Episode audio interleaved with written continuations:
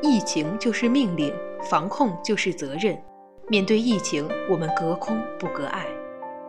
听众朋友们，大家好，这里是重庆邮电大学阳光校园广播台，欢迎收听本期《为社会做贡献之待在家里的我们应该干点什么》。我是主播夏可。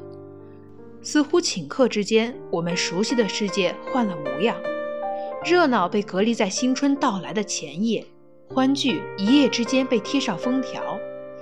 突如其来的疫情是戛然而止的春节序曲和口罩之后茫然的眼。出于对社会的责任，出于对生命的尊重，我们积极响应国家号召，宅在家里。那么，宅在家里的我们都应该做点什么呢？我来问问你，这些天你在家里锻炼了吗？有没有做过什么好吃的？有没有读过一本能带给你慰藉的书？家人的笑容和希望会带给你力量吧？那你是否给了他们期待的陪伴？你不要着急给我答案，想想疫情过去，你最想见到谁？我想见你，平安健康的你。成天熬夜打游戏，日夜颠倒赖在床上的你，会让他们失望吧？那就考虑一下积极的宅在家里吧。国家卫健委提出过宅在家里的五个一建议：首先，要制定一个计划，有一个规律的作息时间是健康宅在家里的前提。日出而作，日落而息是一种理想的生活方式，所要达到的只不过是一个使人体与大自然相应的目的。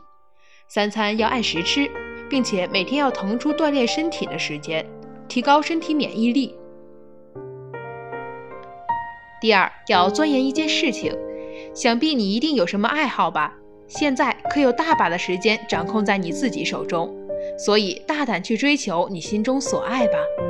你可以利用这段时间来看书，不必像平时那样挤着碎片的时间了，既可以享受快乐，又可精进自己，何乐而不为呢？其次，要找到一种支持。这种支持可以来自家人朋友，陪家人一起聊聊天，一起做一顿饭。从前的我们很少有时间和父母一起度过吧？那现在机会来了，请珍惜和家人在一起的时光吧。千千万万看似平凡的普通人，他们正在用善良守护我们共同的明天。所以，请你珍惜岁月静好，只因有人在替你负重前行。然后要进行一项锻炼，谁说不出门就不能运动了呢？心有多大，运动场就有多大。它可以是在客厅里打打羽毛球，在鱼缸里钓钓鱼，也可以是和奶奶一起跳跳广场舞。总之，不要让懒惰限制你丰富的想象，运动起来吧。最后是要思考一些体验。我们来世间这么多年，经历过大大小小的事情无数件。他们一定在你的人生道路上留下了些许印记吧，这些都是你的财富。世界上发生的种种事情，哪有什么巧合？背后一定都有些等待你去发现的缘由吧。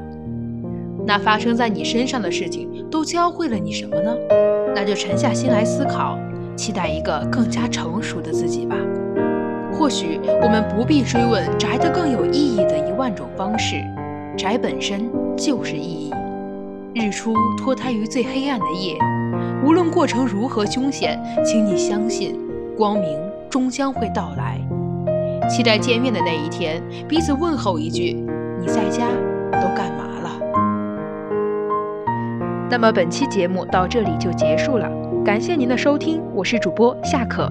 希望在这段有些艰难的日子里，我们的节目能够陪伴大家。并把这份温暖藏在心底，阴霾终会散去，中国加油！